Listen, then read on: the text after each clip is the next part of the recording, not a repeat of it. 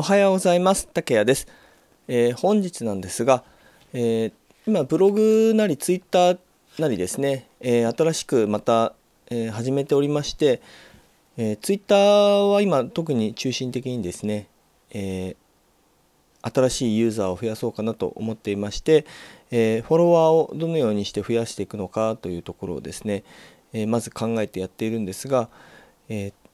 ツイッターとかですねあのインスタ、まあ、フェイスブックもそうなんですが若い子の力を借りるっていうのはですね、えー、非常に大切かなというところをですね改めて、えー、感じましてですね、まあ、私自身ですねあのー、そこそこですね、あの IT のことを勉強して自分なりに Facebook を使ったりとかしていたんですが、え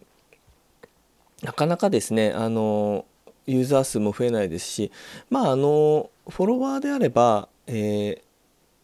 ごめんなさい、えーと、Facebook であればもう直接会った友人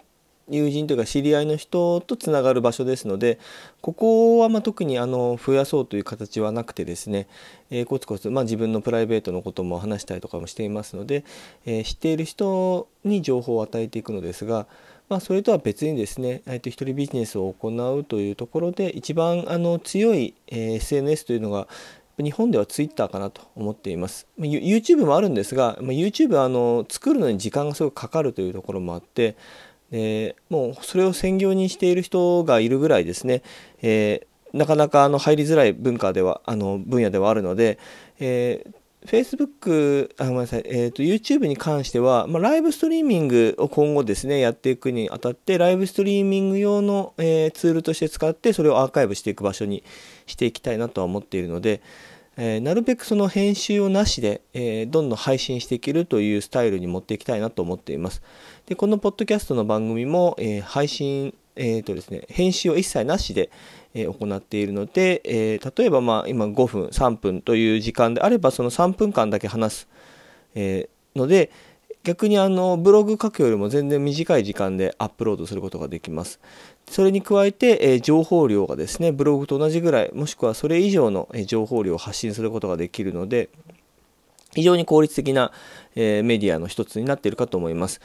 で、えー今私の方でえツイッターの方いろいろと始めているんですが、まあ、まだフォロワー数が全然少ないですのでこれからあのどんどん増やしていきたいなと思いますのでもしあの聞いていただいている方でですね、えー、竹谷レディオというところでですね検索をしていただくと私が出てきますのでぜひあのフォローしていただきたいと思います。であのフォローしていただくとですね、え40代の新しいことを始める人向けの、まあ、こういった番組の配信を他にですね、まラジオで入ってきた情報を、えどんどんどんどん、あのツイッターに上げていくようにしますのであとはあの読んだ本の書籍の感想、まあ、一言感想ですねなどを送っていきますので、え、これであの少しでも引っかかるものがあればそれをうまく利用して使っていただければと思います。でもうどんどんどんどんこれからあの情報がまあ、増えている時代だと思うので私もそれに乗っかりながらもですね、えー、自分の情報をうまく、えー、皆さんと共有をしていって、えー、特にまあ私と同じような40代の人たちですね。男性も女性も同じなんですが、え一回まあ下がってしまった女性、まああの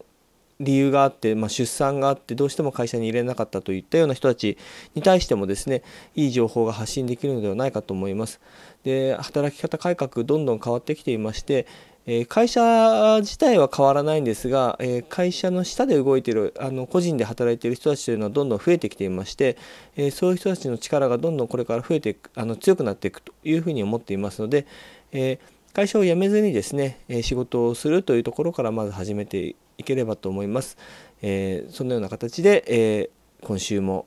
天気はえ都心の方はあまり天気は良くないですが引き続きですね、え、毎日アウトプットしていこうという気持ちがあれば、え天気など関係なく、え元気に過ごせるかなと思います。それでは本日も良い一日を。